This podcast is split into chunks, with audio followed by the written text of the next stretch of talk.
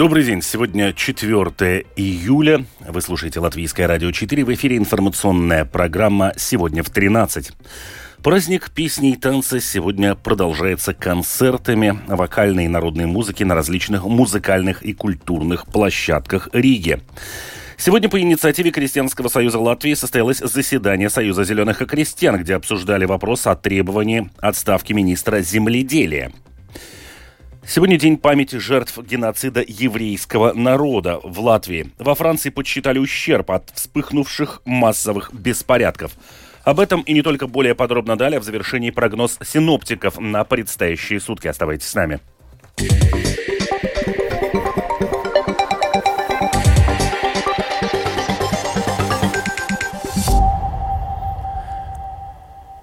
Праздник песни и танца продолжится сегодня концертами вокальной и народной музыки на различных музыкальных и культурных площадках Риги. В комплексе Ханса Сперонс в 18 часов и в 21 час пройдут концерты вокальных ансамблей «Звуковые портреты». В Рижском русском театре в 19 часов состоится концерт коллективов нацменьшинств, солнечная песня на холсте. В 19 часов Латвийской национальной опере пройдет концерт вокально-симфонической музыки «Колыбель» с участием известных коллективов и солистов. А в церкви святого Иоанна в 9 вечера состоится концерт духовной музыки в исполнении вокальных ансамблей «Бог, природа, человек». Между тем, чтобы во время праздника песни и танца арендовать на 7-8 дней торговое место на базарчиках в Верманском парке или на Эспланаде, необходимо заплатить от 700 до 800 евро. И это еще учитывая тот факт, что после возражений ремесленников Рижская дума снизила цену на 25%. При этом представителям сферы общепита в Межапарке, вблизи Большой эстрады, приходится платить еще дороже. Там суммы за аренду исчисляются тысячами – Поэтому посетителям нужно считаться с тем, что еда будет стоить дорого, продолжает президент Латвийского общества ресторанов Янис Янзис. Если вы хотите в течение четырех дней еще дополнительно торговать пивом или сидром, это будет стоить примерно 8 тысяч евро. Это почти по 2 тысячи в день. Конечно, у предпринимателей есть еще и дополнительные расходы. Им необходимо обеспечить транспорт и работников. Также тут нужно учитывать и себестоимость товаров. В связи с этим все расходы нужно включать в цену. И это, к сожалению, может также отразиться на конечной стоимости.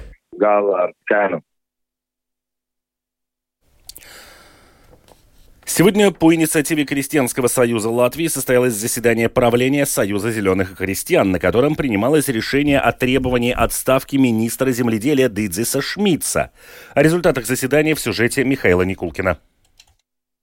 Правление Крестьянского союза считает, что бездействие со стороны министра земледелия в вопросе роста цен на продукты недопустимо. При этом Дидзис Шмидц за все время данного ценового кризиса не выступил ни с одним разумным предложением, считает политическая сила. О том, какие аргументы рассматривались на сегодняшнем заседании и какое решение было принято, Латвийскому радио 4 рассказал член правления Союза зеленых и крестьян Виктор Свалайнис.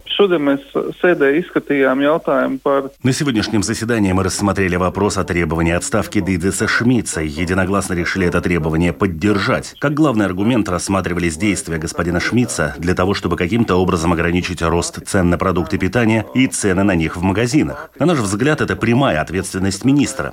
Мы об этом сказали и пытались выступить в Сейме с различными предложениями. Они всегда отклонялись с тем объяснением, что в правительстве идет работа и ищутся другие решения. Например, Союз зеленых и крестьян многократно предлагал в Сейме снизить ставку налога на добавленную стоимость стоимость на продукты питания, на молоко, хлеб, причем основываясь на информации от самого Министерства земледелия о том, какой положительный эффект это может дать на снижение цен на продукты питания. Отметим, что согласно данным Центрального статистического управления, цены на продукты выросли более чем на 39%, в том числе цены на хлеб и зерновые почти на 50%, а на молоко, сыр и яйца более чем на 40%. Михаил Никулкин, служба новостей Латвийского радио. В Царникове, где на прошедших выходных в море в неофициальном месте для купания утонули три человека, медикам и спасателям добраться до пляжа помешала металлическая конструкция. Поскольку доехать до моря на машине было невозможно, медики прошли около километра пешком, вместе с необходимым оборудованием в руках. Об этом латвийскому телевидению рассказал реаниматолог службы неотложной медицинской помощи Айгер Скайришс. Период ходьбы, насколько я смотрел, длился примерно 10-12 минут. 10 минут что-то значат. Изменили ли бы они что-то в конкретной ситуации, сказать сложно.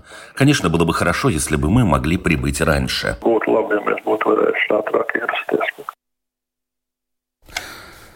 Как объяснили в Адожской краевой думе, на нескольких дорогах, ведущих к морю, были установлены подъемные барьеры, поскольку многие отдыхающие игнорировали знак, запрещающий въезд.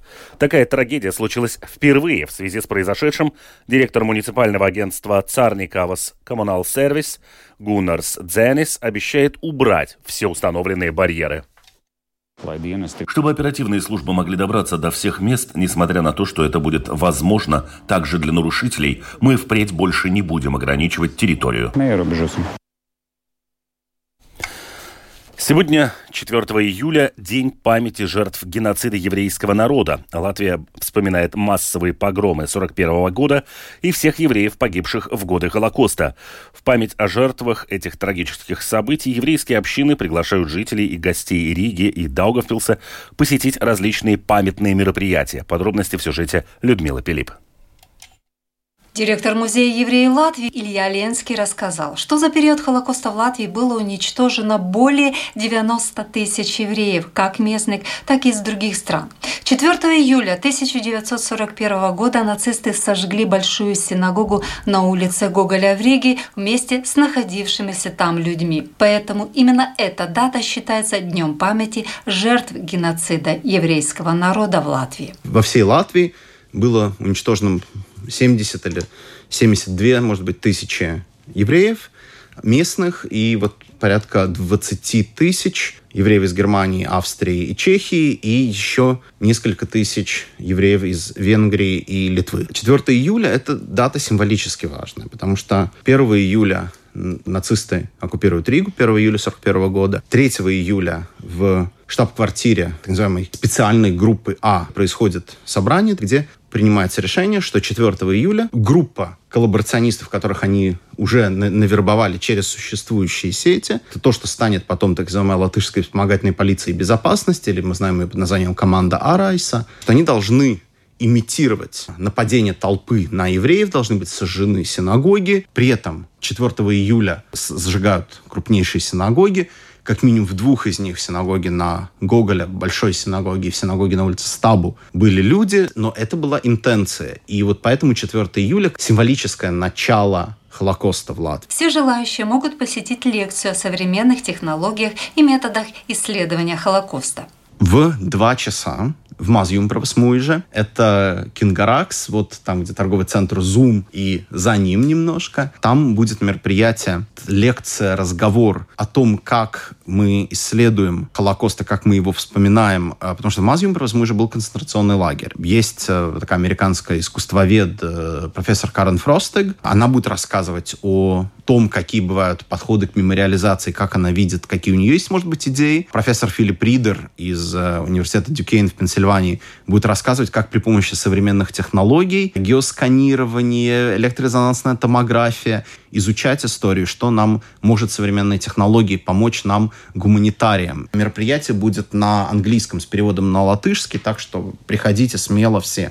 В Доме Рижской еврейской общины в 19.00 состоится концерт «Предчувствие». Вход свободный. Мероприятия Дня памяти жертв геноцида еврейского народа будут проходить в Риге независимо от проведения концертов праздника песни и танца. В Даугапилсе сегодня в 18.00 у памятного мемориала узникам Даугапилского гетто и жертвам Холокоста в Погулянке состоится мероприятие, организованное Даугапилской еврейской общиной. Людмила Пилип, Домская площадь. Погодные условия в этом году также повлияли и на урожай клубники. Во многих хозяйствах сезон местной ягоды скоро закончится или уже завершился. Это раньше, чем в остальные годы. Вот что рассказала владелец хозяйства Игауниши Синтия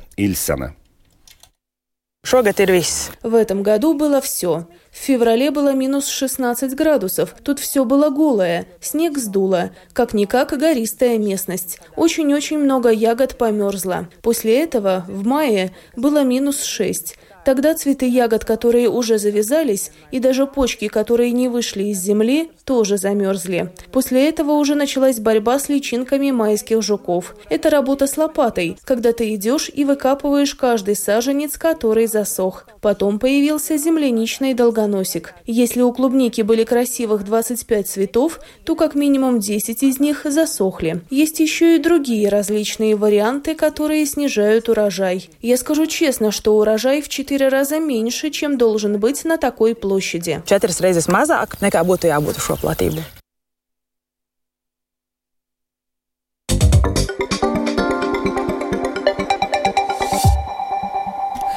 Во Франции подсчитали ущерб от вспыхнувших в конце июня массовых беспорядков. Так, местные предприниматели в общей сложности потеряли по меньшей мере 1 миллиард евро. Об этом в интервью изданию Le Parisien сообщил глава Союза французских предпринимателей Жефруа Ру де Безье. Он подчеркнул, что все это просто украли. Продолжит Рустам Шукуров. Дебезье в беседе с изданием отметил, что во время беспорядков было полностью разграблено более 200 магазинов, уничтожено 300 банковских отделений, пострадали 250 табачных магазинов с использованием методов абсолютного насилия. Он также указал на то, что участники беспорядков выносили из магазинов все, что представляет хоть какую-то ценность, даже кассовые аппараты. Многие из упомянутых объектов пострадали от поджогов. Дебезье подчеркнул, что французский бизнес уже потерял более 1 миллиарда евро. Однако это без учета убытков для туризма. После того, как видео массовых беспорядков разлетелось по всему миру, многие отменили свои поездки во Францию. Видеозаписи погромов наносят ущерб имиджу Франции. Всегда трудно сказать, будут ли последствия долговременными, но этим летом, именно когда сезон выглядел многообещающим, несомненно снизится количество бронирований, заявил глава Союза французских предпринимателей. Ночь с понедельника на вторник, седьмая после смерти подростка Наэля, застреленного полицейским 27 июня, была гораздо спокойнее предыдущих. МВД Франции сообщает, что в эту ночь было задержано 70 человек в связи с протестами.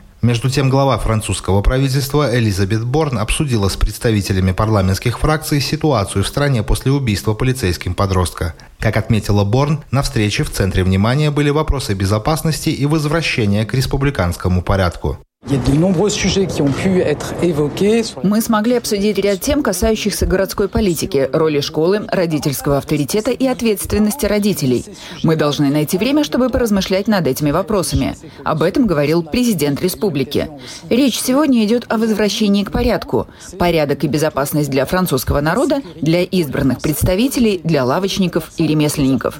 И мы продолжим наше обсуждение с представителями парламентских фракций по всем этим вопросам groupe, évidemment, sur tous ces sujets. Борн также отметила, что именно избранные представители власти находятся на передовой в этом кризисе. Ранее во французских городах прошли митинги солидарности с городоначальником Ли Айле Рос Винсентом Жан Бруно, чей дом подвергся нападению во время беспорядков, в результате чего его жена и сын получили травмы. Президент Франции Эммануэль Макрон, в свою очередь, сегодня проводит встречу с мэрами 220 городов и коммун, которым был нанесен значительный ущерб. Рустам Шукуров, служба новостей Латвийского радио. Российский военно-промышленный комплекс наладил закупку электроники, в том числе производство крупных западных компаний через третьи страны, и союзникам Украины надо предпринять дополнительные шаги, чтобы перекрыть эти каналы. Об этом говорится в новом докладе группы Ермака Макфола, которая разрабатывает рекомендации относительно санкций против России. Там, в частности, говорится, что в, поправ... э, в попавших в руки украинских военных образцах российского оружия было обнаружено более тысячи высокотехнологичных компонентов производства 155 компаний из стран-союзниц Украины, в том числе американской Intel, корейской Samsung, немецкой Infineon Technologies, Почти всю эту электронику Россия завозит через страны, не вводившие против нее санкции. В первую очередь через Китай с Гонконгом. И в завершении выпуска о погоде. Завтра по Латвии сохранится переменная облачность. Ночью на востоке страны кратковременный дождь, местами также гроза. Днем без существенных осадков. Будет дуть юго-западный южный ветер, ночью 5-10 в прибрежных районах порывами до 15-18 метров в секунду. Днем 4-9 на побережье порывами до 15-16 метров в секунду. К вечеру ветер стихнет. Температура воздуха ночью плюс 11, плюс 16, днем плюс 19, плюс 24 градуса.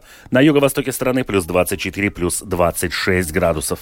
В Риге переменная облачность без осадков. Юго-западный южный ветер 4,9 метров в секунду. Вечером слабый. Температура воздуха ночью 13-14, днем 22-24 градуса. Медицинский тип погоды на всей территории страны второй благоприятный.